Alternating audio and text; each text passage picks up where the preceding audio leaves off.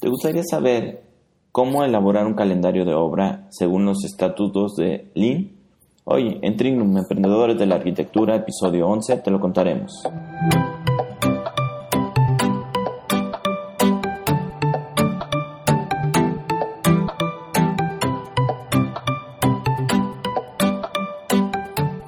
Todos, soy el arquitecto Enrico Ochoa de Trignum y bienvenidos al podcast de Trignum Arquitectura, un podcast en el cual te daremos técnicas, tácticas y herramientas con las cuales puedes llevarte a ti y a tu empresa de arquitectura y construcción o inmobiliaria al siguiente nivel.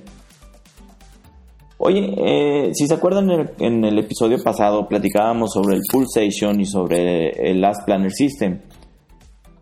Eh, ya que después de realizar ese ejercicio con los miembros del equipo, que, cada quien puso sus, sus posts y que las colocaron en el, en el calendario, tú tienes un esqueleto de un calendario, el cual te da prácticamente toda la información que necesitas para elaborar un verdadero calendario de obra que sí se pueda cumplir, que sí sea con, una base real y que tú puedas eh, trabajar sobre él semana tras semana.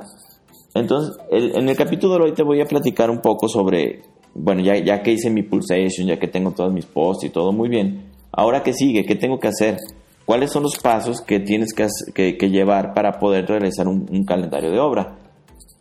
Entonces ya cuando tienes toda la información, ya cuando todos los contratistas te dieron sus datos y su información y todo, todo lo que necesitas para realizarlo, agarras tu, plano que te quedó con tus posts y le tomas fotos a, cada zona porque pues, es más difícil andar maniobrando con el calendario completo.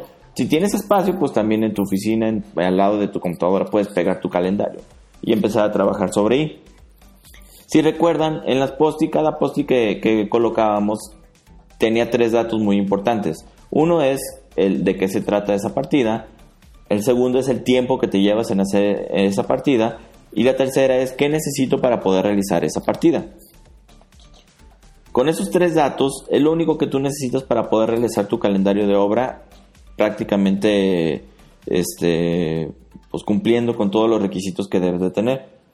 Entonces tú ya tienes toda tu información y lo primero que haces es agarras tu programa para hacer tus calendarios de obra. En mi caso yo utilizo el Omniplan, pero pues hay gente que utiliza el, el project o algún otro eh, programa para realizar calendarios de obra y hago una lista con todas, primero apunto todos los títulos de todas las post sin importarme las, los días, ni, ni los prerequisitos, ni nada por el estilo.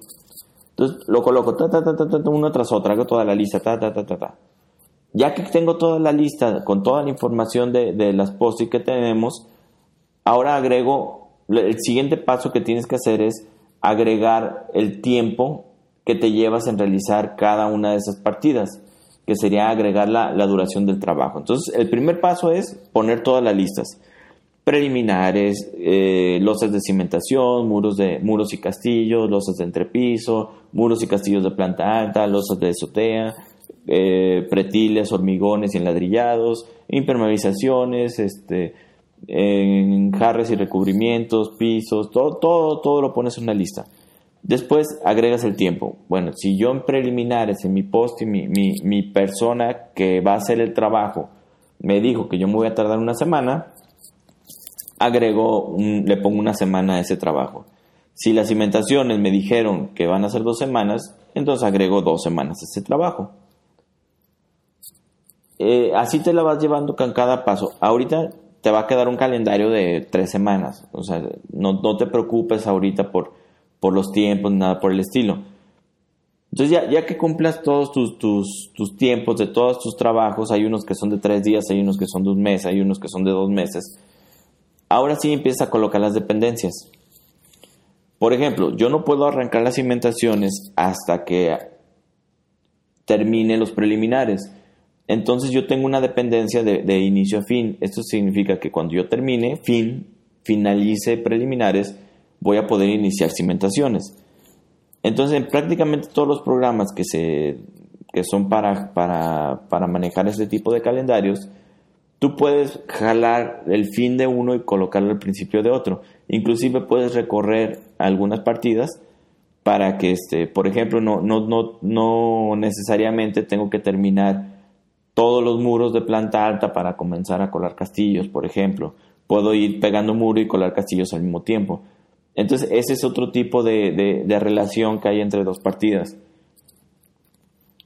Entonces, como les comentaba, ya vamos, vamos colocando las terminaciones y los inicios de uno para poder cumplir con los requisitos.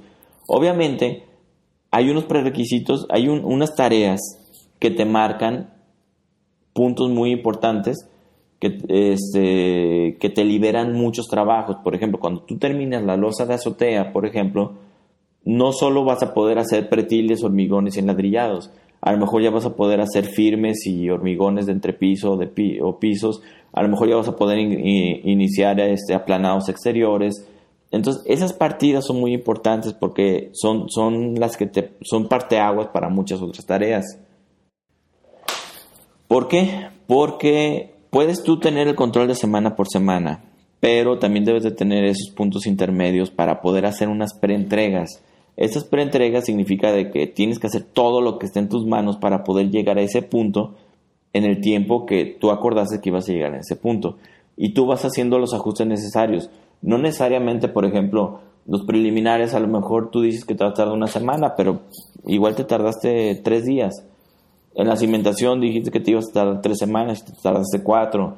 Entonces tú vas haciendo los ajustes dentro de ese, marco que te marcan los puntos de control o los hitos.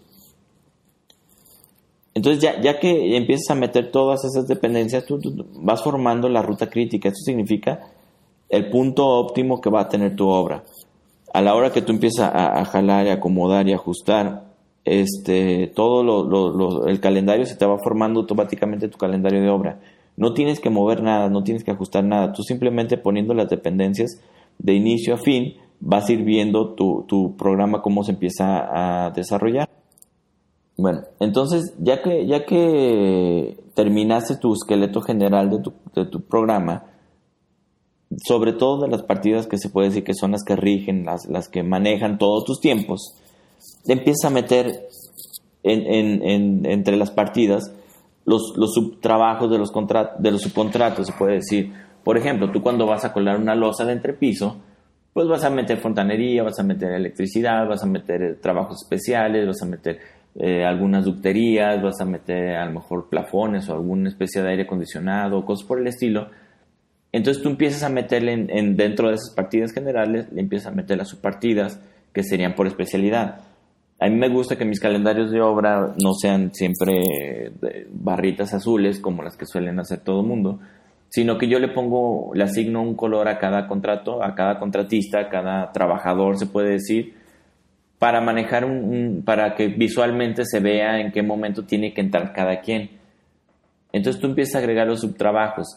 Independientemente de esto, por ejemplo, cuando tú haces la cimentación, tú pones una partida que se llama cimentación, pero la cimentación lleva muchas subpartidas, llevan unos trabajos extras, como sería la excavación de zapatas, los armados, el colocar los impermeabilizantes si es que llevas o, las, o los plásticos en, en, caso de losas de cimentación. Tienes que revisar los, castillos y los armados, aparte de las losas y las zapatas, tienes que revisar los armados. Entonces tú empiezas a hacer un... Eh, tiene, en realidad puedes desglosar tu trabajo mucho más. Obviamente que entre más los desgloses, pues mejor, pero no siempre tenemos el tiempo ni la paciencia ni la gente necesaria para poder hacer un calendario tan detallado. Sería lo ideal, decir, bueno, ok, la siguiente semana voy a levantar muros. ¿Qué implica levantar muros? Bueno, pues tengo que hacer muros aparentes y tengo que hacer muros que no son aparentes.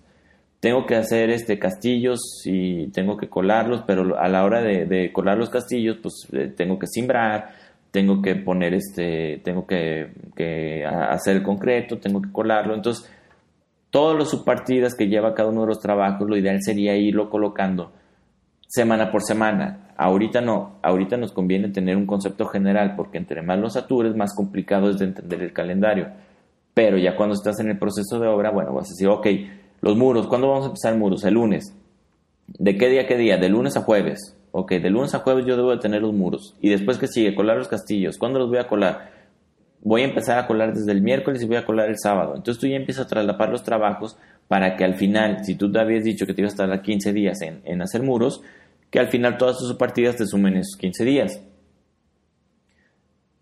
No es recomendable hacer partidas de obra menores a un día. Es muy difícil monitorizar algo que sea de mediodía. No sé, por ejemplo, a lo mejor voy a poner un impermeabilizante en las dalas y me tardo medio día. Pues no, mejor mete un día y ya. Entonces, este, lo, ideal es tener un, solo, un solo, o sea, tu, tu medida mínima para un calendario de obra que sea un día. Igual puedes agrupar muchos trabajos para que te, para que te formen un solo día. Entonces, recapitulando un poco, es número uno, juntar toda la información y hacer una lista con todos los trabajos. Dos es agregar las dependencias de cada uno de los trabajos. Tres sería el, colocar las, este, los subcontratos y todo lo que se necesita.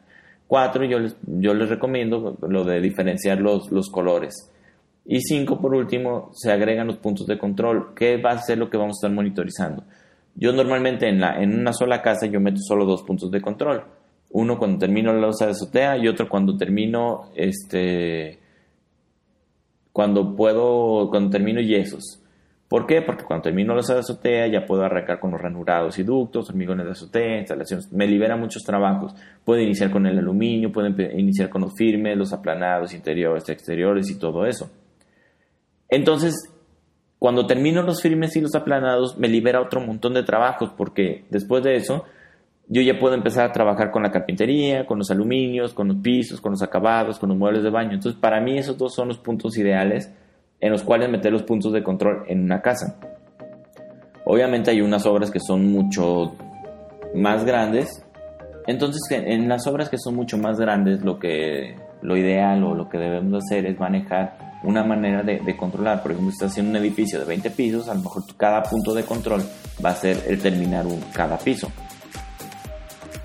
Y depende de, la, del, del, proyecto, del tipo de proyecto y, la, y la, el trabajo que lleve, tú vas observando. Sobre todo puedes ver tu calendario y tu calendario te va a ir marcando todo, los, todo lo, lo, lo que te está liberando cada trabajo que te conviene terminar en cierto tiempo para poder cumplir con las metas.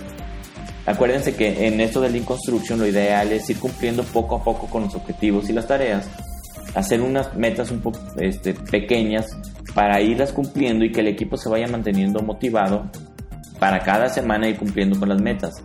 Entonces, si, si, si cada semana vas cumpliendo con las metas, lo lógico es que vas a llegar al final del proyecto y vas a cumplir con todo lo, todo lo que... Eso es todo sobre el calendario de obra. Si quieren ver un poquito más gráfico la información que les estoy pasando, en nuestro blog pueden ver la entrada sobre el, calendario de obra. Lo tenemos en dos, en dos este, diferentes blogs. Y pues muchas gracias a todos. Eh, me despido, no sin antes pedirle por favor que si les gustó el episodio, ayúdanos a llegar a más gente. Déjanos tus comentarios, ponnos valoraciones de 5 estrellas y compartan en las redes sociales. También nos puedes seguir en Facebook, Twitter, Instagram, Google Plus, YouTube, LinkedIn. Búscanos como Trignum y en, los comentarios del podcast les, dejo todos los, los links por si les interesa seguirnos. Y también suscríbanse a nuestro boletín en el cual les estamos mandando información valiosa, tips y algunas sugerencias que, que te pueden ayudar en el día al día. Y nos vemos hasta la próxima. Saludos.